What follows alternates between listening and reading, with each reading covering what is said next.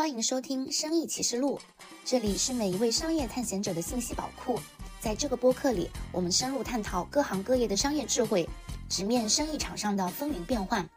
在这里，我们不只聊成功，我们更深挖失败的故事，因为每一次跌倒都可能是成功的垫脚石。我们相信，真实的故事和经验的分享能够激发您的思考，也许一个小小的观点就能在您的商业旅途中点亮一盏灯。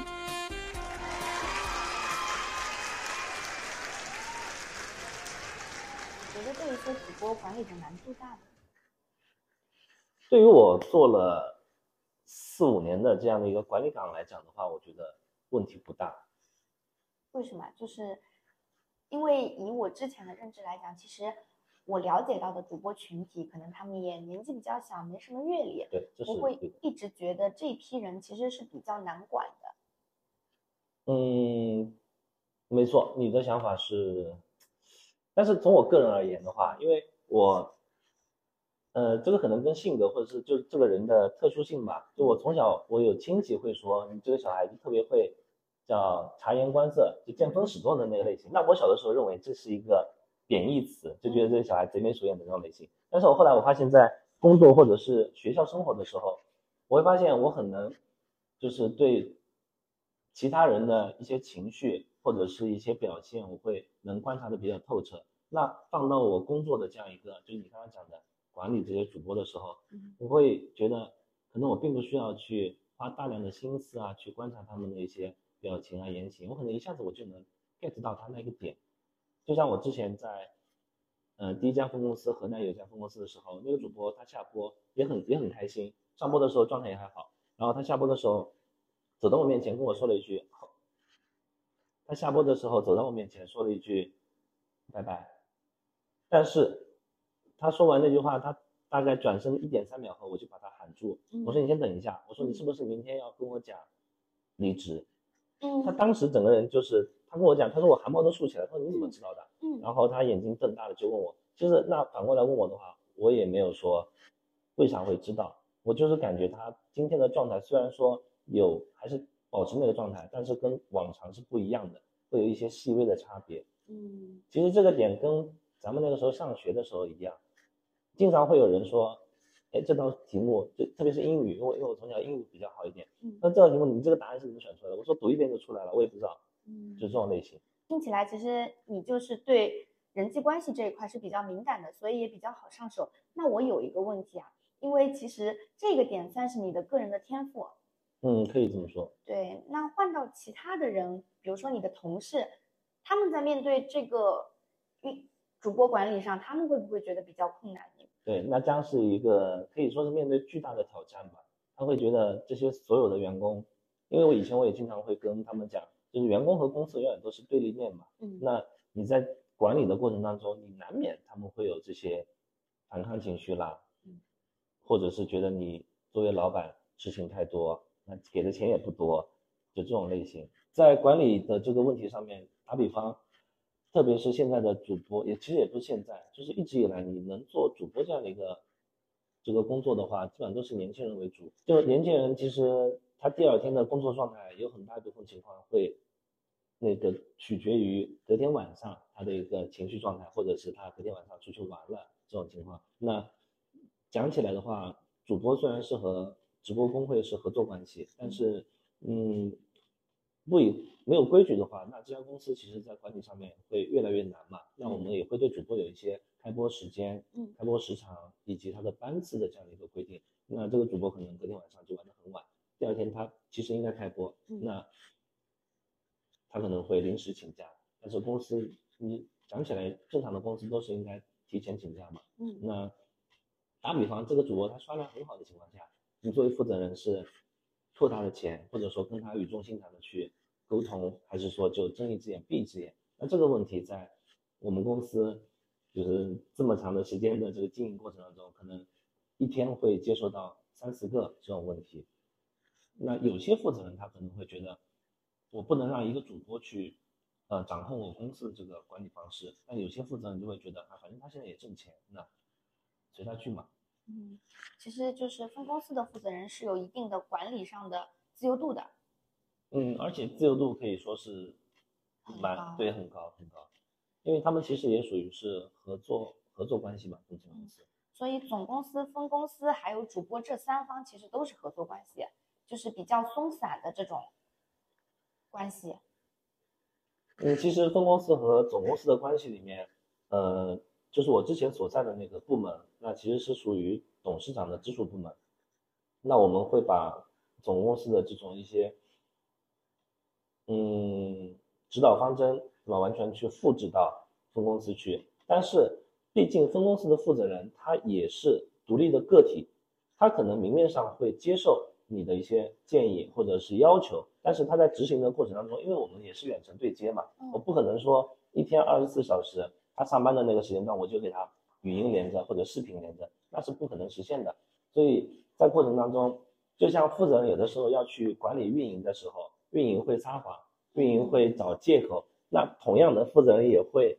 对我们进行这样的一些操作。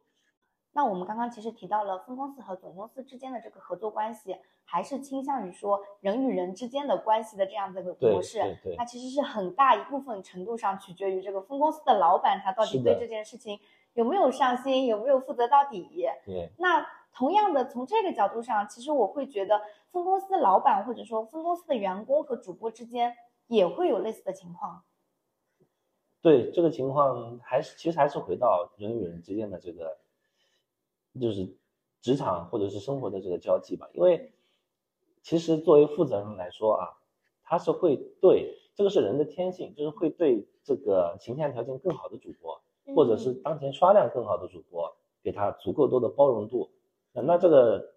就是很正常嘛，我们也不会说过于的那种，就是一板一眼，你这个事情应该要罚，那就罚，那也不会。人情化管理是公司必备的一个条件嘛。但是这里面负责人的可能负责人的等级，或者是他们经营公司的能力，那是参差不齐的。那也会有一些情况发生是，主播反过来会把负责人拿捏得很到位，因为可能这个主播的个人情商很高，对，其实又回到了人和人之间的相处，可能就是看起来是公司领导和员工的这样子的关系，但是实际上会不会也出现会出现一些普通的朋友关系这种？嗯，朋友关系会有，呃，特别是女负责人和女主播，因为是同性嘛，那以朋友相方式去相处，这样可能会得到更好的效果。但其实，就像您刚刚讲的是合作关系，合作关系里面你没有说很强的那种约束，你也不能去要求你的主播对你这个老板、对你这个负责人有有有一些尊重，因为，嗯，其实你像上班的话，就稍微懂一点点就是职场规则那种，那你见到老板可能会喊一声老板，对吧？见到组长会喊一声，有那种尊称。但是你像在主播那一块，是真的不会对他们提要求。然后呢，有些主播也的确是，可能之前的这些生活经历啊或者工作经历，就对这一块是一概不知的。那其实我以前在一家分公司的时候，也被主播指着鼻子骂过，就很。嗯嗯，是很过分的那种。他从直播间出来，指着我的鼻子说：“你也就在这家公司是一个负责人，你出了这家公司你算个屁。”就这种类型。但是那个主播当时，其实我已经通过公司的辅助，通过我帮他提升的这种直播方面的技能啊，也达到了一个月，就是他的个人个人所得超十万的一个级别了。嗯，那听起来已经很好了，那算是中腰部主播了。而且那是一个八五年的单亲妈妈，因为我个人是九零后嘛，那嗯其实她年纪比我更大一点，那她的之前的一些工作可能就每个月只有四千的这样的一个嗯水平，那她能挣这么多钱，对于我个人而言，呃我不说有成就感吧，但至少我觉得我对得起她，嗯那我也没有说你一定要尊重我啊，或者是对我有那种感恩戴德，那我没有没有要求。但是呢，他在有些时候情绪失控啊，或者是矛盾激发的时候，他会有那种情况发生。是不是相对来说主播会更容易有一些情绪的波动啊？如果我以一个从业者的身份去想的话，我感觉应该是当前所有工作里面可能是排第一的，主播特别容易焦虑、抑郁。嗯，对，这个焦虑、抑郁是来自于他的一些数据不够好呢，还是什么原因呢？就不能完全跟收益去划等号，因为其实大部分就是播着播着就抑郁了，或者是焦虑的，可能是当前刷量很好的头部主播，可能就会突然觉得自己的直播没有内容，或者是突然就会害怕大哥某一天就跑了，嗯就会有这样的这种没有意义的这种嗯，想法。嗯那怎么理解直播没有内容这件事情呢？直播没有内容的话，可能就是取决于这个主播他个人了。其实像放在现在抖音的整个的这个大赛道，就是娱乐直播这个赛道里面去看，我觉得是，嗯，分两派，一派就是以专做内容为主的主播，那这类这类主播的话，他有必须得具备才艺表演的这个能力，那会唱歌，会跳舞，而且这些所谓的唱歌跳舞，不是说咱们去 KTV 里面拿一首歌唱，然后朋友给你鼓鼓掌那种，你必须得结合你的整场直播的编排。嗯打比方，你点赞到多少，对吧？展示才艺，或者是有些玩家是点点歌，那也肯定是跟付费相挂钩的嘛。那再到你展示才艺的时候，你必须得有的服化道、服嗯。装、你的妆容、道具这些东西的加持，以及你直播间在直播时候的背景音乐的切换，你那种特效音乐，众人鼓掌啦，或者是一大群人在那个笑的那种场合，那其实这里面是需要不断的去锻炼以及学习的。嗯，你像有些主播跳舞的话，他可能在现实里面舞房里面他可能是老师，但是他到直播间，他连一整首的，打比方三分钟的那个舞蹈，他可能都抠不出来。嗯，为什么？这是为什么？因为他在直播间他所表现的时候，他会他那个场景是不一样的。因为直播间里面他只有自己一个人，耳机里面是听到声音，然后那个直播间可能，那有些主播也会把耳机摘下来啊，因为有有线的那种，那跳舞的时候他就会觉得很很尬，然后找不到自己的那一个情绪爆发的那个点，那动作就会做不做不好。嗯所以那又回到内容的这个赛道上面来讲的话，这样的一群主播，他们直播间的，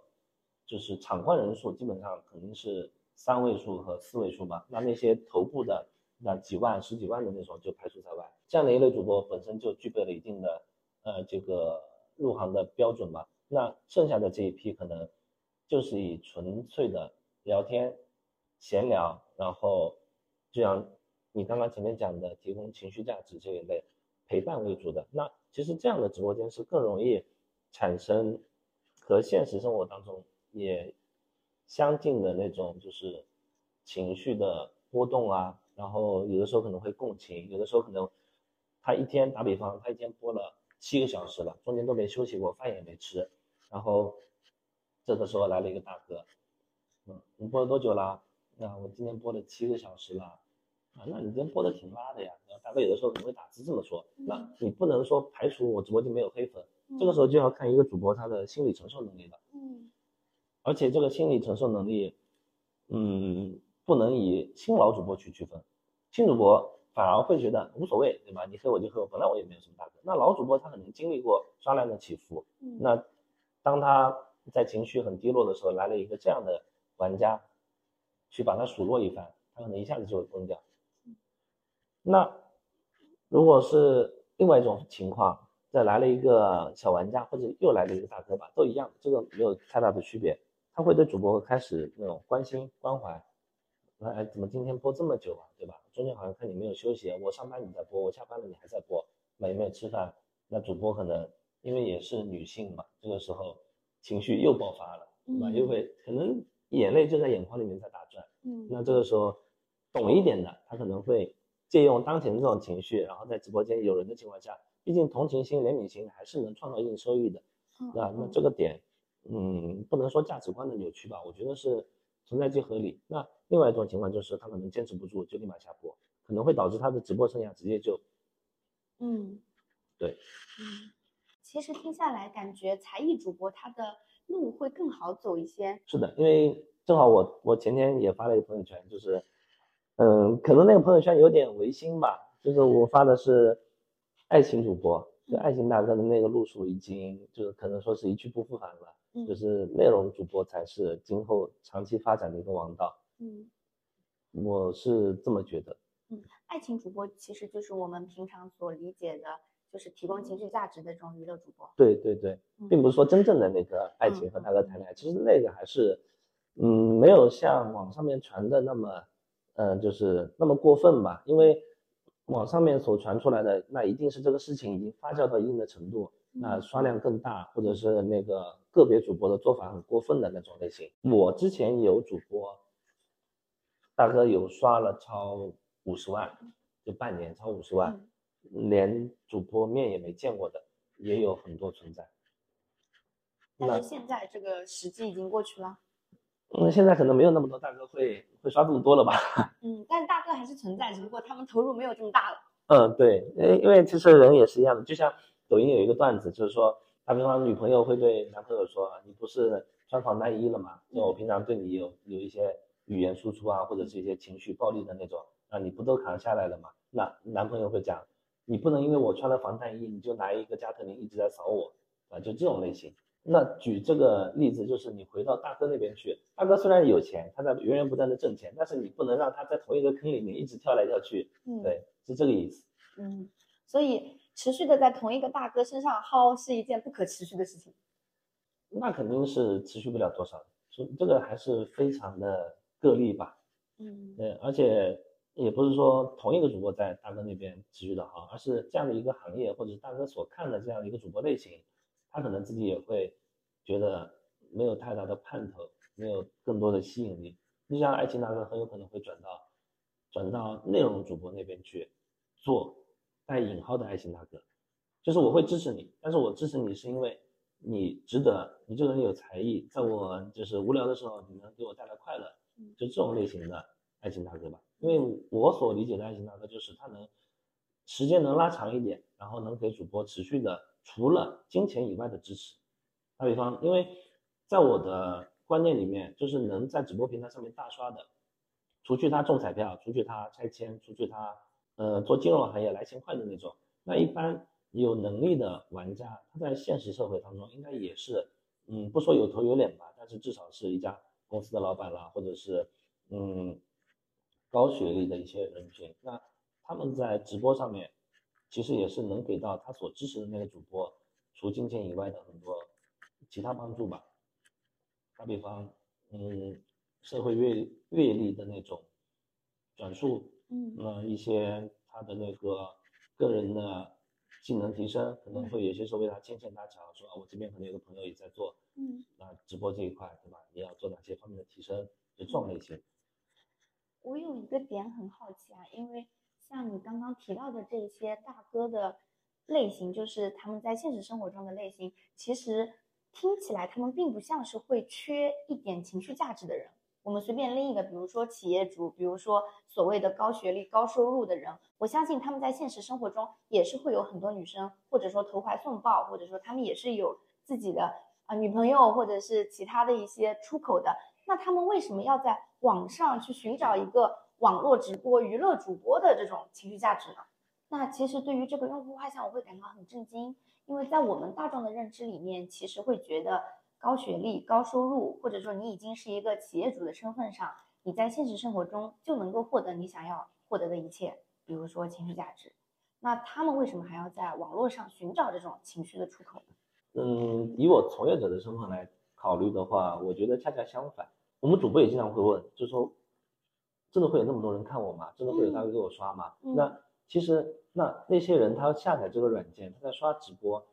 其实已经很直观的表现出他就是孤独的这样一个人。他如果说真的现实生活当中，对吧？朋友很多，然后事情也很多需要去处理，那他没有时间来刷直播呀。他有这个时间，就表明，其实可能现实当中没法找到那样的一个情绪价值的一个出口。那也不是说他有拥有金钱的情况下，就和其他所有的这些需求都能划等号。那听起来其实就是这一些直播平台本身就给我们筛选了用户，就只要你上这个平台，比如说只要你上抖音，你就是孤独的，你就是有这个需求的。因为抖音其实它不是一个纯粹的直播平台，抖音它最初的。定位应该是社交软件，嗯，或者是像最初他发送自己那种创作短视频的一个平台，嗯嗯，但是其他的这些专门做娱乐这一板块的这个平台，打比方我们之前的酷狗，嗯当然当然酷狗也不是，酷狗最早是做音乐做嗯音乐主播这一类型的。那嗯，就像排除以前的虎牙、斗鱼，斗鱼可能是做呃游戏，对吧？那不同的这个赛道，嗯，就是你不能说他去刷直播就一定是孤独，但是用那种纯直播 APP 的，嗯那一定是有那方面的需求。但是抖音来说的话，可能可能还更少，因为抖音的用户基数太大了。嗯嗯，抖音现在有多少用户？有八亿，哇，有那个数据吗？但是里面可能就只有，我大概啊，就大概说的，那不代表抖音的那个数据，可能就只有两亿的玩家是嗯从直播上面这一块去嗯消耗自己的时间精力这一块，嗯其他人都还是在刷短视频在。嗯嗯，那其实刚刚聊下来，我们发现，即使是现在这一个行情，如果主播想要去赚这份钱的话，还是能赚到的。那作为比如说我们工会的从业人员，我们还依旧能赚到钱吗？我觉得这份蛋糕还是有很长一段时间可以去分一下的，对对。嗯因为，嗯，其实前面也提到了，就是轻资产的这样的一个概念嘛。嗯嗯，讲白了，有些人就是呃外行人可能会觉得开一家直播公司成本会很高，对，但是你如果说往呃有有一些投资人啊，或者是有一些意向的这样一个人群来讲的话，给他呃精细的去划分一下，那可能他会觉得也还好。因为就像有些那些加盟加盟商，对吧？那我要开一家瑞幸啊，开一家什么什么东西的，嗯，要花多少钱？嗯了解下来以后，从投资回报率以及这种整体经营上面来讲，我觉得直播公司还算 OK 吧。但是这里面有一个有一个痛点是很难去解决的，就还是回到你分公司这个负责人。嗯对，如果说你要纯资金投入的话，那你得选对人，而不是说选对这个产品。嗯这个人如果他你自己没有去了解过，他只是听他吹嘘说啊，我能带主播带出多少钱，完了能挣多少钱，那我可能觉得水分还是蛮大的。你至少得去看一下这家工会他过往的，你不说财报吧，但是你过往的这些主播流水，然后你的整体的公司的运作模式，你公司里面是否一进去以后乌烟瘴气的，你每一个呃部门的这种合作，对吧，都会有一些矛盾，那是否有很好的这种解决方式？然后你整套那种培训啦，或者是呃技能提升啦，或者是再到员工的那种晋升制度啊、薪酬管理制度这些，那你都要是去考察一下的。嗯。所以听下来，其实如果我今天就是想以一个纯财务投资人的身份去进这个行业的话，钱反而不是最重要的问题了。最重要的问题其实是找到一个比较靠谱的合伙人或者负责人。对的，要找到一个，至少对这个行业，嗯，就从我个人而言的话，我觉得从业经验一定要非常的丰富。那这个从业经验不是说时长，而是他能经历多少个主播，能经历他带过多少的运营，啊，能接触到各种类型的这个大哥。嗯，对，就假设啊，今天我们已经看好了某一家很靠谱的工会，看好了一个很靠谱的这个合伙人或者说负责人，那我如果要去投的话，我应该投多少？或者说我投这笔钱到底能产生什么样子的效益呢？嗯，这个的话看体量，呃，打比方，我们先选定城市，就以我呃个人而言的话，就是可能会推荐还是三四线的这种地级市、县县级市这种。那呃体量以小而精来定位的话，可能一个分公司就只有十五个直播间。嗯那十五个直播间，按照最基本的电脑、呃声卡、摄像头这些配置来讲的话，以及背景布置，可能一万到一万五，那就 OK。那十五家的话也啊，十五个直播间也就十五万到大概十八万的这样一个区间吧。那这么算下来的话，再加上房租成本，嗯，按照浙江这边片区，可能四百平大概在十二三万，可能差不多，可能都不需要。啊，大致这样的一个水平，那可能初期投资只需要四十左右就 OK 了，能嗯能把这家公司开起来。那这里面还包括一些，哦，对了，前面有可能会没讲到，就是直播行业现在其实监管还蛮严格的，就是你开直播公司的话，必须要去办一张，嗯，证书，那个应该是叫全称叫网络经营许可证。那这张证的话，基本上现在从代办人员那边办下来，两万到五万不等，就有些可能割韭菜割得很严重那种，可能他会要开价要四五万这种。那我像我这边的话，就最起码这个证书要要办出来。那所有这些七七八八加起来的话，再到你运营大厅的装修，呃，初期的这种招聘，可能五十万，嗯，对，五十万打五十万打底吧，把这些费用适当抛高一些。那其实听起来这个投资还是比较轻量级的，只是五十万就可以把店开起来。那假设啊，今天我就是已经投了五十万了，那基本上几个月能回本呀？这个的话，按照我的经验来说的话，就因为之前也其实有有四五十家分公司的这样一个经验了，那嗯，就是走正轨，嗯那一切都 OK 的情况下，我们的我们之前开公司的要求是八个月之内必须回本。那如果说那嗯可能呃初期发展比较好的话，六个月就是半年，你必须要把这个本金给回回来。那如果八个月的时候还不是很 OK 的话，那就要开始探讨。到底是当地市场的问题，还是说经营过程当中呃某一个环节出错，还是说归根结底在于这个负责人主导这件这这个创业事情这个人的问题了？对，其实最终我感觉应该还是会牵扯到招聘上面去，当地这个市场是否能更快的积累起一批主播？对，那大概回报率这么算的话，其实大差不差，半年六个月到八个月的时间。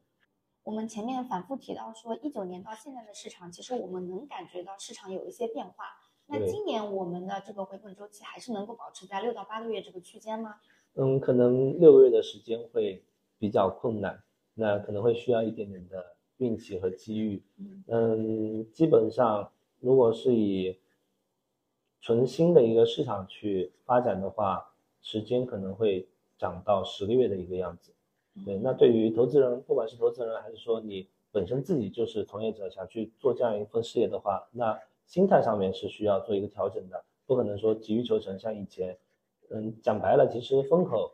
你不能说它过，但可能这个风没有吹得那么大了。嗯，对，嗯，但还是有机会。嗯，是的，因为，嗯，保不齐你哪一个主播，他真的不需要太大的爆发，就是你能有个一两百万的爆发，你。成本就已经回得来了。嗯，对，嗯，那这里面的精细数据呢，不方便去透露。嗯，对。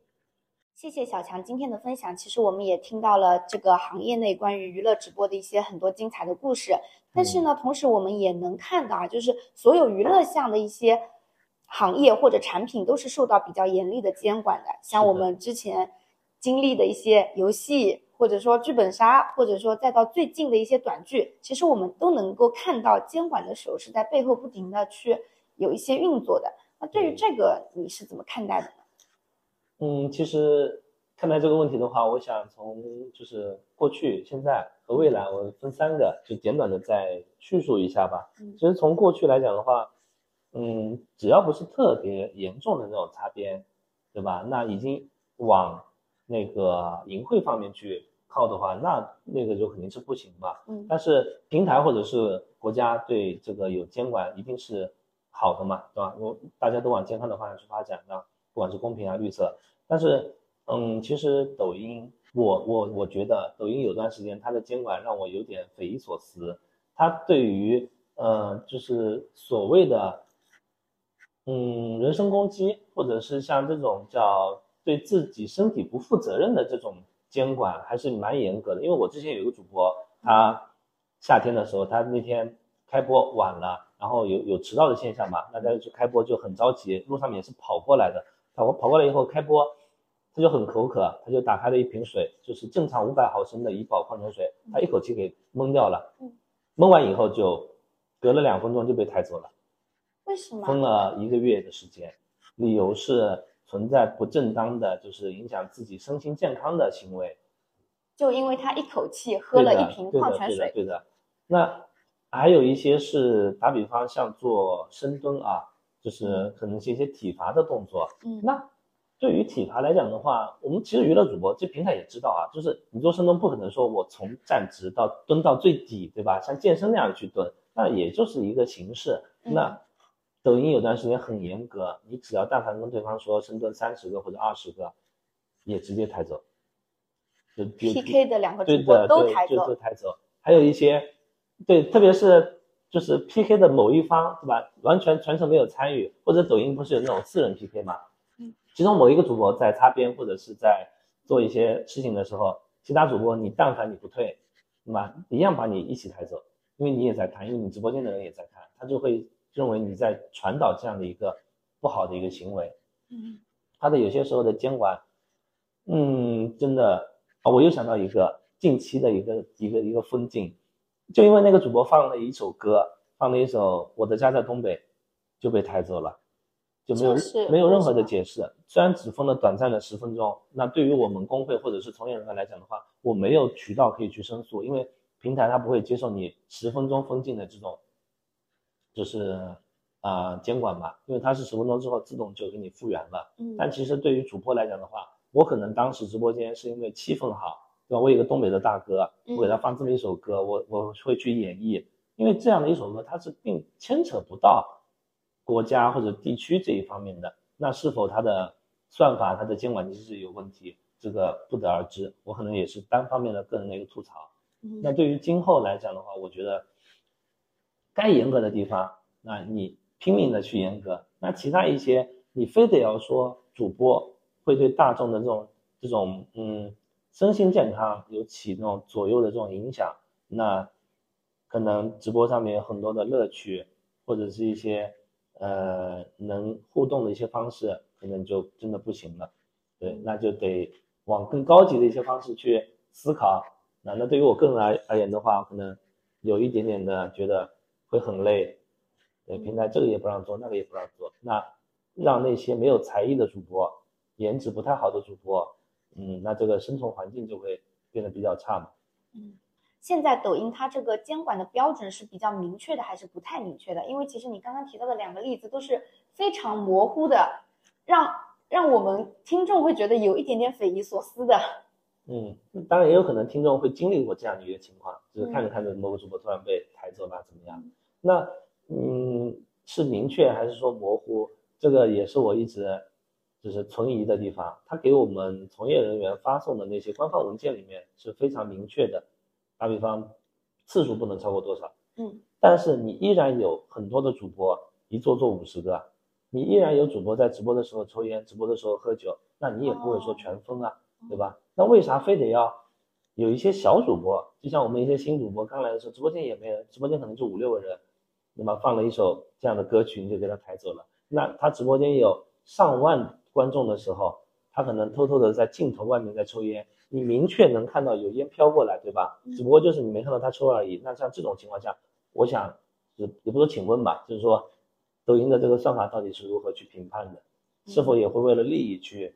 做出一定的这种模糊评判？嗯，对，标准很明确，但是执行起来可能会有一些变形。对的。但是现在抖音依然是大部分玩家或者说直播首选的平台。你们你们后面也不会考虑说像当时从酷狗转到抖音一样，再转到其他嗯平台。嗯嗯嗯。那如果说后面有一个平台或者是软件比抖音更强势，对吧？那我们肯定也是追风口嘛，是这样子的对，好的，那非常感谢小强今天的分享，也希望小强你后面能够越走越顺利。好的，谢谢超超。